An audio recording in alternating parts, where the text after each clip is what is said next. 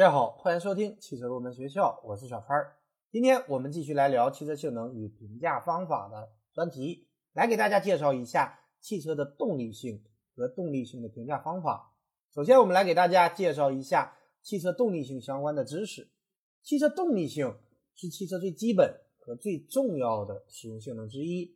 汽车动力性的好坏，通常以最高的车速、汽车加速性能和最大爬坡度三个项目。来作为评价汽车动力性的指标，下面我们一一展开来进行介绍。首先，我们来说汽车最高车速。汽车最高车速是指在无风条件下，在水平良好的沥青或者水泥路面上，汽车能够达到的最大行驶速度。按照我国的规定，以1.6公里长的实验路段的最后500米作为最高车速的测试区，共往返四次取平均值。最高车速不同于理论最高车速。理论最高车速是指发动机在最佳状态下所能发挥的最佳结果。现在的轿车最高车速都已经普遍提高。那么，汽车的最高车速取决于哪些主要的因素呢？首先，自然是与发动机的排量、动力输出有密切的关系。其次，就是传动比设计的越大，车速就会越高。说完了最高车速，我们再来说一下汽车的加速性。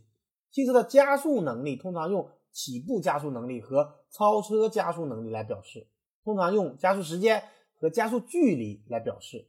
加速时间呢，还可以用原地起步加速时间和超车加速时间来表示。原地起步加速时间是指汽车由一档或者二档起步，以最大的加速度选择恰当的换挡时间，逐步换挡到最高档，达到某一预定距离或者车速所需要的时间。轿车一般用汽车静止加速行驶至四百米的距离，或者是零到一百公里每小时所需要的时间，来表示汽车原地起步的加速能力。这个大家应该都比较熟悉和了解。除此之外呢，我们还要用超车加速时间来评价汽车的加速性。超车加速时间是指用最高档或者次高档由预定的车速以最大的加速度加速到某规定车速所需要的时间。所以说，如果是对于动力性有一定要求的朋友，在试车的过程当中，不要只关注零到一百公里每小时的加速时间，同时也要关注我们刚刚讲到的超车加速时间。我们可以把车先开到一定的速度，比方说先开到一百，然后再次深踩油门加速，看看汽车的后程提速效果，或者是以一定的车速急超车时，车辆的加速性能是否能够让人满意。特别是一些小排量涡轮增压的汽车，前段的调教总是给人的感觉很猛，但是当车速比较高时，它的再加速能力就有一些不尽如人意了。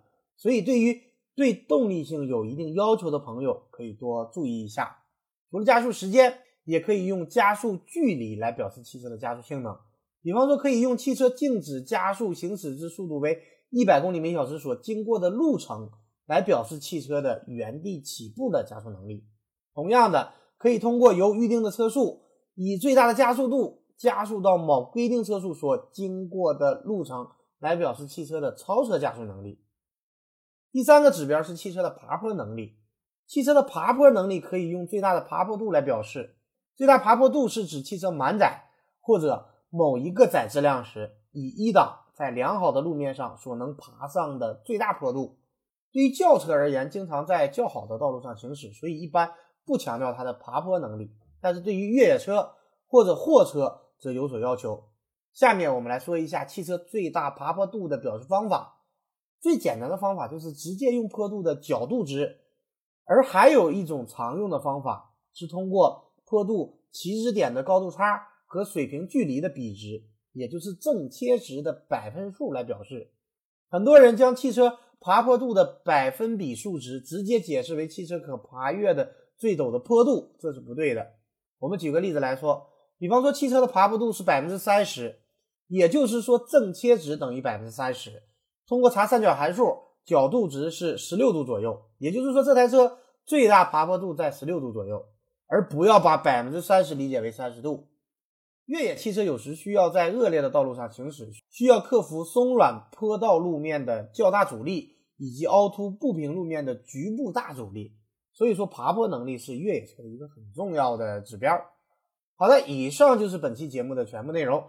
今天这期节目主要给大家介绍了汽车动力性的几个指标。下一期节目我们继续来介绍汽车的动力性和动力性的评价方法。感谢大家收听今天的汽车入门学校，我们下期节目再会。